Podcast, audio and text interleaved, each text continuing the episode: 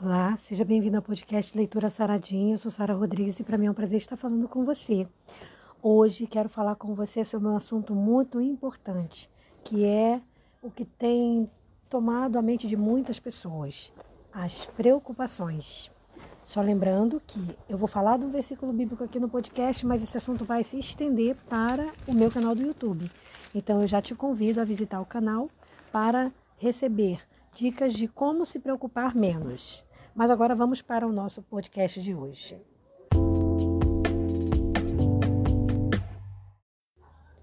O texto base para a meditação de hoje está em Mateus, capítulo 6, versículo 34.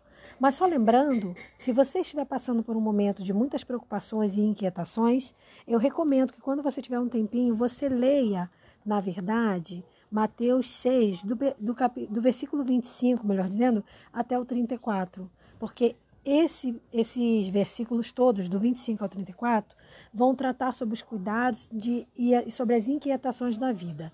É um texto muito interessante e vai ser muito reconfortante para você.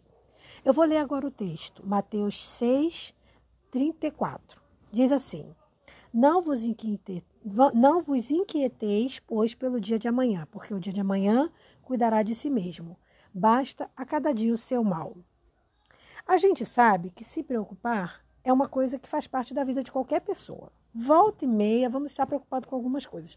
E isso já começa desde criança, né? Até a criança já começa a se preocupar com uma coisinha ou outra. Agora, a gente tem que ter muito cuidado porque tem momentos em que as preocupações se tornam muito excessivas. Lá no vídeo, no canal do YouTube, você vai ter acesso aos tipos de preocupações. Então, existem dois tipos, as produtivas e as improdutivas. E lá eu vou explicar melhor sobre isso. Mas o que, que são, o que, que são essas grandes preocupações, essas preocupações intensas? São aquelas que levam pessoas a, às vezes, necessitar até de tratamento psicológico. Por quê? Porque ela, ela não consegue viver bem se ela não estiver tomando um ansiolítico, um calmante e acabam o que muitas das vezes? Se tornando dependente desses medicamentos. A confiança em Deus, ou seja, desenvolver uma confiança plena no Senhor, é o que vai nos ajudar também nesse tratamento e é o principal, isso é a primeira coisa que deve ser feita. Então, através de uma comunhão com Deus, num momento de paz, de, de tranquilidade, num lugar tranquilo de meditação, que, que é aconselhável e é importante que seja diário, você vai conseguir também as ferramentas para começar seu tratamento. E isso vai ser muito importante. Agora, vale lembrar, mesmo buscando o Senhor, a gente não deve tirar a importância do psiquiatra, do psicólogo nos momentos importantes. Então, o que você tem que fazer?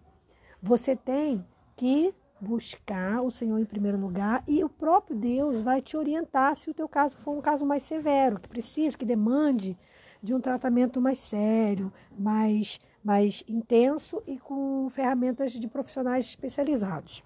Mas Deus com certeza vai ser a grande ferramenta, a principal ferramenta na ajuda no teu tratamento, tá? Deus é o médico dos médicos, então ele é o médico maior, tá bom?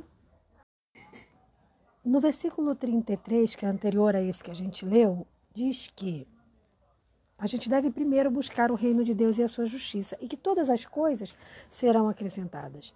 Você veja, muitas das nossas preocupações estão vinculadas ou a medo do futuro, medo de, de, é, de algo não dar certo, preocupação se vai conseguir ou não conquistar algo.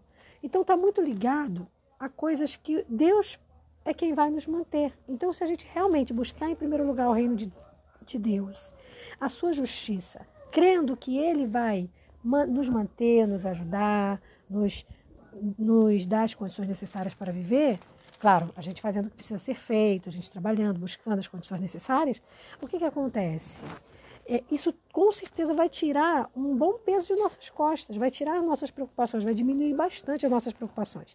Então, o primeiro passo é sim, buscar o Senhor, buscar a presença do Senhor, orar, entregar a Deus aquele dia, dizendo: Senhor, estou com essas preocupações, estou com esses temores, queria que tu me ajudasses a, a, a me livrar desses medos, dessas angústias. E o Senhor, como é misericordioso, ele com certeza, como eu te falei, ele vai ser o médico dos médicos para você e para mim, mas ele também vai abrir ferramentas, possibilidades, vai nos orientar, vai nos induzir, nos guiar para a gente descobrir maneiras de tratamento que sejam, inclusive, até menos é, é, prejudiciais para o nosso corpo. Que às vezes a gente pode, por exemplo, ir para um psicólogo, fazer um tratamento que não necessariamente precise chegar ao ponto de um medicamento. Porque a gente sabe que o medicamento tem efeitos colaterais. Agora, naqueles casos mais extremos, aí já é o psiquiatra quem vai medicar, porque o psicólogo não medica. Mas aí já seria caso de psiquiatra e ele medicaria na, nas proporções necessárias, até porque quando não tiver mais necessidade, ele, ele cessa a medicação. Então, assim, o mais importante é você entender que Deus cuida de nós, que Ele nos ama, que Ele está perto, que Ele está presente ao nosso lado. Basta que a gente acredite nele, creia no Senhor Jesus, né, como a palavra de Deus diz, e coloque Deus em primeiro lugar na nossa vida. Faça isso e você com certeza vai alcançar a felicidade. Tá bom? Eu, eu já tive crise de pânico, já tive crise de ansiedade, estou ainda na fase de, de, de recuperação, finalização. Também busco atendimento psicológico, mas posso te garantir que a maior força está no Senhor. Então não tema, siga a sua vida com segurança, com alegria, confiando o seu viver nas mãos de Jesus. Tá bom? Um forte abraço. Faça uma visita lá no nosso canal. Se inscreva no canal de Sara Rodrigues Cantora. Vai ser um prazer ter você lá. Um forte abraço e até o nosso próximo encontro. Paz.